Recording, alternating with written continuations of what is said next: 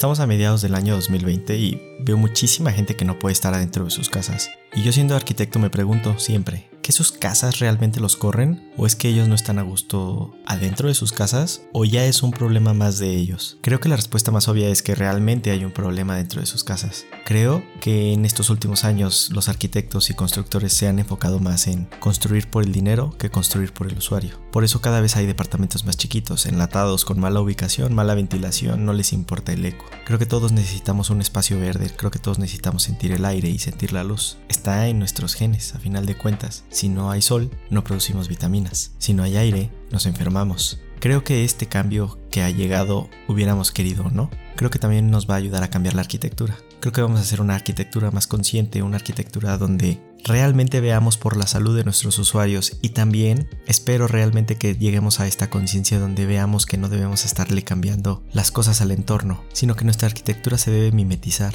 Y si no se mimetiza, debe tener esa armonía que todos nos gusta y nos agrada al verla. No lo sé, espero realmente que este cambio de, de década, ¿no? De 2020 a 2021 sea una gran evolución para la arquitectura. Muchas veces a mí me pasa que cuando veo problemas en otros países o en mi mismo país, me doy cuenta de que los problemas pasan en zonas donde no hay arquitectura, simplemente hay construcciones. Y ahí siempre me entra la curiosidad y la pregunta de ¿qué hubiera pasado si se hubiera diseñado con sentido? Si la arquitectura hubiera tenido un poquito más de, no sé, de fase primordial, de, de peso, y no nada más construir por construir, como en estos gobiernos cada vez no les importa y no les importa si dejan espacios chiquitos, si se donan áreas verdes, si casas están pegadas con casas, si una ventana coincide con la de tu vecino y ya no tienes ni siquiera la intimidad en tu propia casa porque tienes que estar cerrando tus cortinas. Y creo que a todos nos ha pasado.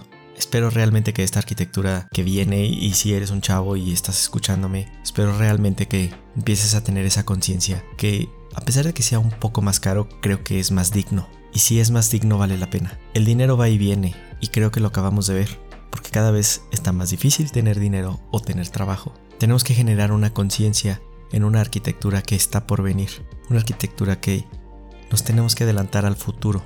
Como arquitectos, bueno, más bien yo como arquitecto, siempre tengo la idea de tener que adelantarme al tiempo, de ver las necesidades de los usuarios cuando a lo mejor ellos ni siquiera las están viendo de poder planear a futuro, de que si es una pareja, si van a querer hijos, si van a ser ancianos y piensan estar ahí, porque muchas veces llenan de escalones la casa para unos ancianos, sin entender las consecuencias de eso, como que pueden tener más accidentes, que les cuesta más trabajo, que no es cómodo para ellos, y una casa tiene que ser demasiado cómoda para sus habitantes. Una casa tiene que ser tan cómoda que ver el exterior te parezca algo mínimo, que digas tú, es que la verdad prefiero estar adentro de mi casa. Ve nada más cómo entra la luz, ve cómo entra el aire, ve mis jardines interiores.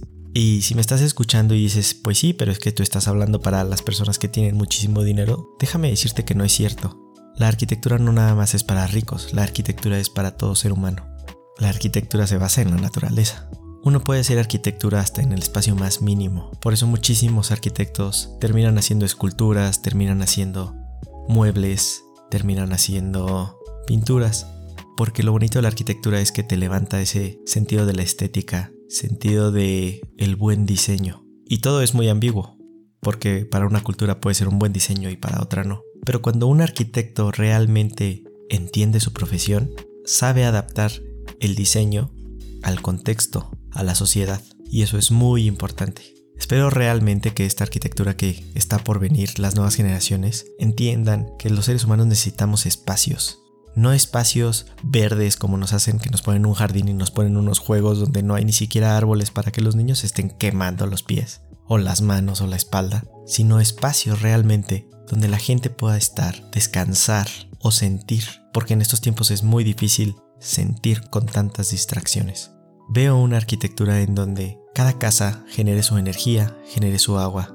Y no hablo de arquitectura autosustentable, no, no, no, sino hablo de comunidades que generen energía, comunidades que generen agua y se compartan unas a otras los recursos que generan, sin depender tanto de instituciones más grandes, entienda quien entienda, sino ser un poco como un pueblo de la Edad Media con tecnología en donde todo mundo consume su propio alimento, pero al mismo tiempo hay suficiente para compartir.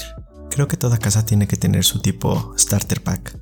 por así decirlo, que sería más bien como un su propio generador de energía, una bicicleta, algo que te ayude a hacer ejercicio pero al mismo tiempo que estés generando la energía para tu casa o para tus vecinos, sus propios huertos. Eh, la otra vez estaba viendo en Amazon unos libros que venden buenísimos, pero están en inglés. Te prometo en los siguientes capítulos estarlos leyendo, bueno, comprarlos y estarlos leyendo para estarte platicando un poco de ellos, que hablan acerca de cómo en pequeños espacios, por así decirlo, 200 metros cuadrados, te alcanza alimento suficiente para 5 personas y además vender, y que no necesites más alimento más que lo que hay en ese mismo espacio. Obviamente esto requiere tecnología, pero ya estamos en ese punto en donde realmente las casas ya deberían de tener el doble de su tamaño, pero no para vivir, sino para comer. Casas más pequeñas, más cómodas, más lujos, menos cosas, porque las cosas no son lujos. Un lujo es tener algo que te ayuda, que te simplifica la vida, no llenarte de cosas. Y dedicar el espacio para tener ese entendimiento con la naturaleza, ese contacto, poder generar nuestro alimento y nuestra energía, que es lo fundamental para nosotros vivir bien y no preocuparnos por elementos externos. Otra cosa que veo además de los generadores de energía y alimentos es por ejemplo lo que yo llamo cosechadoras de nubes.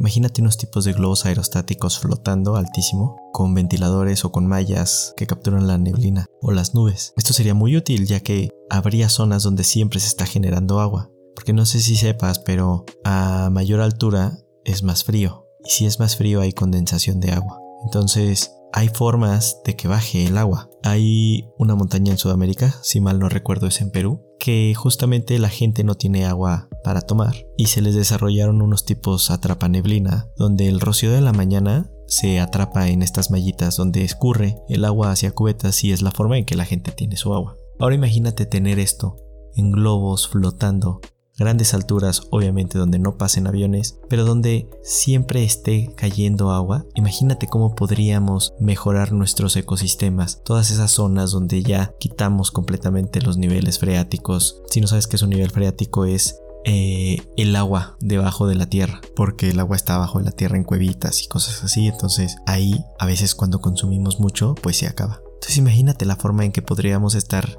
regenerando nuestro ecosistema al mismo tiempo que nosotros viviendo más cómodos. Sería un ganar-ganar para la naturaleza y para nosotros. Igual, este tipo de enfermedades que acaban de surgir en este 2020 serían más fáciles de erradicar, haciendo que la gente no tenga que ir a consumir sus alimentos o su agua, ya que sus propios alimentos y su agua estarían en su propia casa. Sería más fácil para ellos sobrellevar este tipo de aislamientos donde todos tenemos que estar en nuestras propias casas. También habría más gente que aceptaría sus casas sin que tengan que estar saliendo porque ya no aguantan, porque sus casas no son cómodas, porque el constructor abusó y no creó casas cómodas. Y hay muchísimas cosas que yo veo como arquitecto que la arquitectura le ha fallado al usuario desde hace mucho tiempo. Cómo construimos ciudades, para los coches, cómo construimos ciudades para las empresas, pero nunca para los humanos, cómo construimos para el dinero, pero nunca para la comodidad. Y no hablo de la comodidad